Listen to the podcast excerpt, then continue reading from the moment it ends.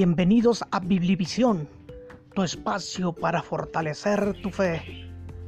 Dios te bendiga.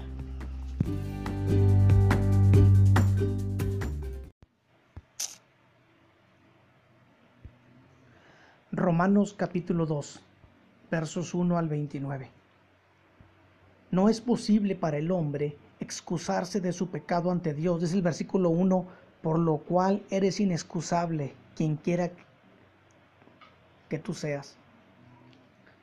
Te requerirá Dios cuando lo decida. Hebreos 9:27 dice, está establecido que los hombres mueran una vez y después de esto van al juicio. Si hay algo seguro que le espera al, al hombre al fenecer en esta tierra, es el justo juicio de Dios. Él te hará entrar a su sala de audiencia y oirás la decisión para tu destino, el cual es irreversible y perpetuo. Note que según este capítulo, Dios les juzgará en base a evidencias, a hechos que usted hizo o no hizo. En otras palabras, su conducta refleja sus convicciones o la falta de ellas. Hay un principio que Dios usa para juzgar a la humanidad y que se reitera, se repite con afán en este capítulo. Este es que las evidencias de, tu, de tus obras, de tu conducta, son el fruto de lo que realmente creíste, no de lo que hayas profesado creer. El juicio divino y quien se refugia en la hipocresía, versículos del 1 al 11. Dios ya ha establecido que ningún ser humano puede retraerse de su juicio. No hay excusa válida. Todos daremos cuenta ante su corte celestial. Por tanto, miremos bien cómo estamos viviendo. Observe en el versículo 3 la característica de las personas hipócritas. Son aquellas que juzgan duramente a otros en lo que hacen, pero consigo mismas son permisivas y culpables de lo, de lo mismo. Opinan que todos deben cambiar, pero autojustifican sus propios pecados sus propias equivocaciones y no las quieren corregir. Son culpables de desoír las advertencias divinas contra el pecado humano. En el verso Dios, dice Dios bien claro en el verso 2, mas sabemos que el juicio de Dios contra los que practican tales cosas es según verdad. Para ellos, tales llamados divinos a no practicar los pecados es un simple cosquilleo sin efecto a sus sentidos morales desvirtuados por sufrir ya en grado peligroso lo que pudiéramos llamar corazón de piedra pómez, un corazón duro.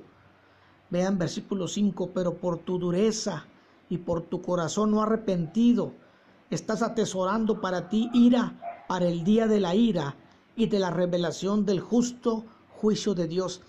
Tienen tanta callosidad en su conciencia que ésta no les deja escuchar bien las advertencias y las llamadas de Dios a arrepentirse y dejar el pecado. Resumiendo, estos hipócritas desoyen las advertencias del juicio de Dios que viene, pretenden negar o cambiar la forma establecida del juzgar de Dios para las prácticas pecaminosas, son también culpables de otra cosa más grave según verso 4, rechazan la influencia que Dios trae a todo ser humano para hacerlo volver de su maldad, se arrepienta, crea en Él y alcance salvación de la condenación que merece. Vea lo que dice el verso 4. O menosprecias las riquezas de su benignidad, paciencia y longanimidad, ignorando que su benignidad te guía al arrepentimiento. Los versículos 7 al 10 vuelve al enfoque de las evidencias que ante el juicio divino mostrarán la, la convicción sincera o la profesión espuria que sembraron en esta vida Proponte desde hoy examinarte en base a esta palabra, y si ves en ti hipocresía, en todo aquello que condenas en otros, lo dejes de una vez y para siempre, solicitándole la ayuda a Dios. El juicio divino y quien se refugia en desconocer la ley divina, versos 12 al 16. Por verso 12, sabemos que el principio por el que Dios juzga al ser humano no es modificado si eres conocedor o ignorante de su ley, por tanto, habrán la gloria y el infierno, conciencia de que fueron salvados o condenados a pesar de diversos grados de conocimiento de la ley divina, y la diferencia de estado bendecido o maldecido concordará con sus hechos, pues Dentro de cada ser humano existe la conciencia del bien y del mal y de un creador ante quien somos responsables. Los versículos 14 al 16 se enfoca en quienes pudieran alegar que no conocen la, ley de Dios, buscando con ello no ser responsables ante el Creador. También pudiera aplicarse esto a aquellos que prefieren ignorar la ley de Dios porque entienden que al saberlo y no, y no obedecerla, crecería su responsabilidad delante de este glorioso ser. En otras palabras, prefieren auto, ser, ser autoignorantes de la verdad de Dios porque creen que así pueden evitar su juicio. Por eso muchos de ellos rechazan saber del Dios vivo. Ignoran que al ser buscados por este Dios, Él procura, procurará su bien eterno. Pero el pecado mal atendido es un gran prestamista del placer pasajero que entrega una falsa risa a sus concupiscentes ignorantes y evita que miren y se aperciban del juicio divino que viene también sobre ellos. No somos seres que hagamos lo que hacemos separados de la conciencia moral con la que fuimos dotados desde la creación de Dios, sino que ésta se activa cada vez que hacemos, decidimos o hacemos algo ella nos indica si hemos hecho bien o mal. Por tanto, es claro que a ojos de Dios, Él ha puesto el sentir de su ley dentro de cada ser humano. Resumiendo, aun aquellos que carecen del conocimiento de la ley escrita de Dios gozan de cierta luz interior de lo bueno y lo malo. Esto los hace responsables punitivamente del juicio divino por pecar contra este grado de luz que reciben, y no será estorbo para recibir en caso contrario, si hacen bien, la gracia para liberar el juicio divino, en caso de que Él así lo decida el juicio divino y quien se refugia en la religiosidad, versos 17 al 29. La religiosidad es confiar en ritos realizados sin que estos logren el efecto de transformar las vidas de sus practicantes. La Biblia dice, tienen apariencia de piedad, pero niegan la eficacia de ella. Exaltan la devoción fervorosa en ritos, sin pensar en ser verdaderamente cambiados o afectados por ello en la forma en que viven. Tienen fe en rituales, mandados o no por su grupo donde asisten, y a la misma vez son flagrantes violadores de la ley escrita de Dios y creen que por sus rituales practicados serán libres del juicio de Dios por sus pecados. Han hecho de los medios para adorar a Dios el fin último. Olvidan que los ritos mandados por Dios en las escrituras les recordaba la intervención divina bendiciendo sus vidas, pero nunca deben estos ocupar el lugar de obediencia que Dios requiere y merece. No solo el judío fue y puede aún ser culpable de tal religiosidad, sino también el resto del mundo que ha caído en ello.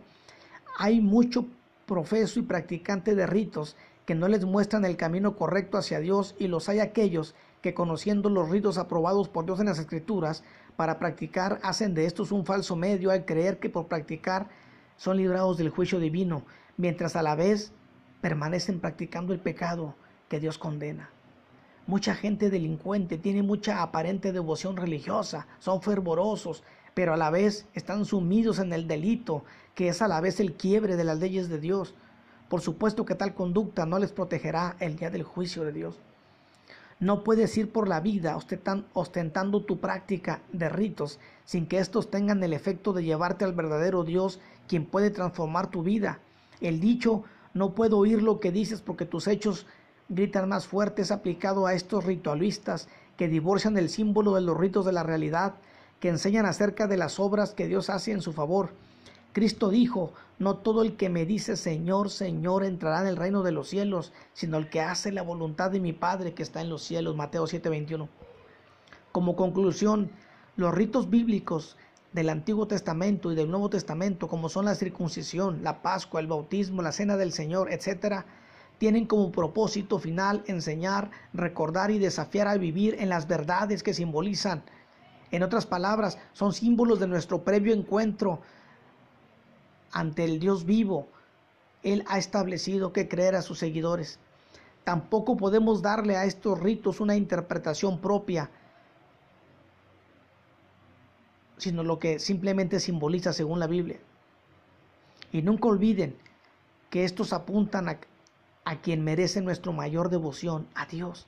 Por lo tanto, quienes en su vida practican los rituales mandados por Dios deben con la ayuda de su Espíritu Santo vivir en obediencia santa que Él requiere a quienes profesan fe en Él.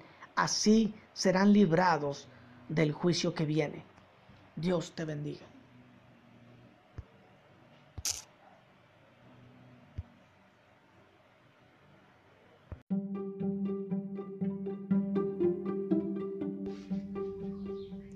Los espero en la próxima entrega para fortalecer tu fe. Dios te bendiga.